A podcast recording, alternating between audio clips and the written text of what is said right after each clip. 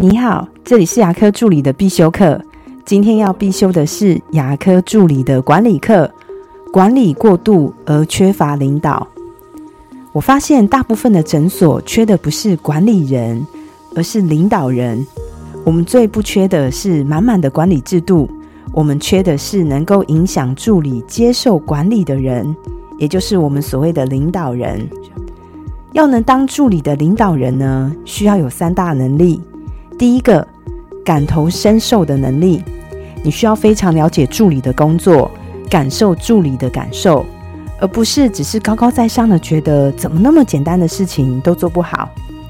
第二个，表达能力，一个好的领导者，他的表达能力基本上都不会太差，所以你的口条要清晰，逻辑也要很清楚。第三个。正直跟诚信，这点是非常非常不容易的。你是否能拒绝厂商给的诱惑？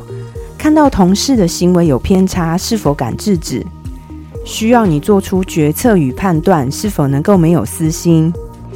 我常跟助理们分享，不要钱的最贵，因为这个社会上诱惑很多，重点不是这个诱饵有多大，而是考验自己的贪婪跟无知。所以，无论任何事情，请你守住你的正直跟勇气。你可能会问我，老板适合当领导人吗？诊所老板当然是台面上的领导人，但是老板呢，他平时并不在助理团队里面，所以他也不晓得助理团队实际上发生的事情跟问题。所以，如果需要选一个能够领导助理的人，最好还是在助理圈子的人，这样会比较好一点。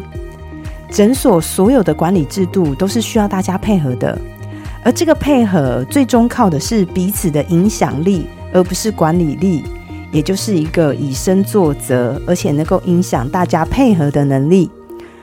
我们如果看到一群有朝气、有向心力的团队，那是因为助理们层层的影响彼此，而不是因为有严厉的管理制度。我们之前谈的管理是着重在把事情做对。